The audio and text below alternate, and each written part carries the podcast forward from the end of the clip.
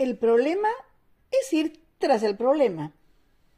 En este episodio nos centraremos en Efesios capítulo 3, versículos 20 y 21, donde Pablo nos dice que Dios puede obrar cambios en nosotros más allá de lo humanamente imaginable, toda vez que nosotros no busquemos simplemente cambiar resultados, sino atacar el problema de raíz.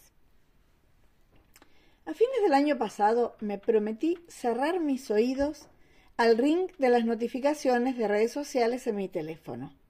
Decidí, entre comillas, que cada vez que escuchara el ring indicando que había entrado un mensaje, no sentiría la urgencia de chequearlo de inmediato. La decisión duró, honestamente, creo que ni siquiera llegué a ponerla en práctica. Y la razón es que mi forma de encarar el problema fue ir tras el problema. Me enfoqué únicamente en mi comportamiento al, entre comillas, comprometerme a dejar de hacer algo. Seguramente también te ha pasado, ¿no? Has decidido, quizá incluso declarado que ibas a cambiar. Quizá pensaste, no sé, en comer sano, hacer ejercicio, cambiar el estilo de amigos, estudiar un poco todos los días, leer la Biblia cada mañana, no hablar acerca de la vida de otras personas, y me aventuro a decir que no te fue muy bien con esa resolución, porque seguramente el enfoque fue solo en la modificación del comportamiento. Como yo, tampoco buscaste la raíz del problema, que es el pensamiento que produce el comportamiento. Para ser más específica, el problema es la vía neuronal que lleva al comportamiento.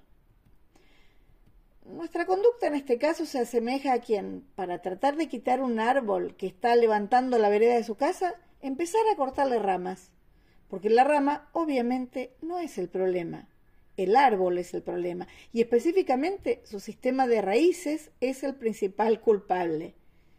Si no quitamos el sistema de raíces, aunque cortemos el árbol desde su base, todavía hay una posibilidad de que vuelva a crecer porque no atacamos el origen, sino solo las manifestaciones, los síntomas.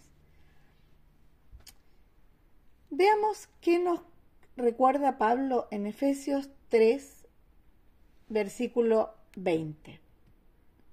Y ahora, que toda la gloria sea para Dios, quien puede lograr mucho más de lo que pudiéramos pedir o incluso imaginar mediante su gran poder que actúa en nosotros.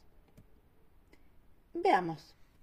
Si modifico cómo entiendo la situación para dejar de ver que existe un problema y reconozco que la causa es que mi mente no está alineada con su verdadera naturaleza, es decir, si olvido que tengo el ADN de Dios, me voy a basar solo en mis limitaciones. Y eso justifica que sienta temor, que me sienta incapaz, estancada. Entonces, Pensar que puedo cambiar un comportamiento solo eliminando el comportamiento es absurdo. Si detengo un comportamiento, va a volver a aparecer. A lo que nos invita Pablo es a eliminar la mentira que está en la raíz del comportamiento.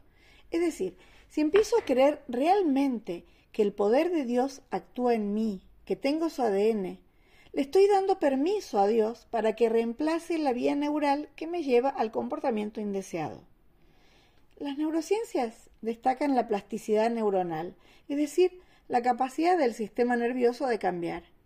Así, el aprendizaje puede considerarse como un cambio en el sistema nervioso que resulta de la experiencia y que origina cambios duraderos en la conducta. Por lo tanto, si hacemos eso, el alcance de nuestra transformación sin duda será más de lo que pudiéramos pedir o incluso imaginar.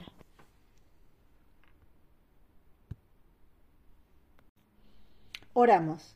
Amado Dios, creemos que tu gran poder actúa en nosotros. Transforma de raíz nuestro pensamiento para que nuestra conducta revele que somos tus hijos que llevamos tu ADN, que manifestamos tu gloria. En el nombre de Jesús, lo pedimos y lo agradecemos de antemano y decimos amén y amén.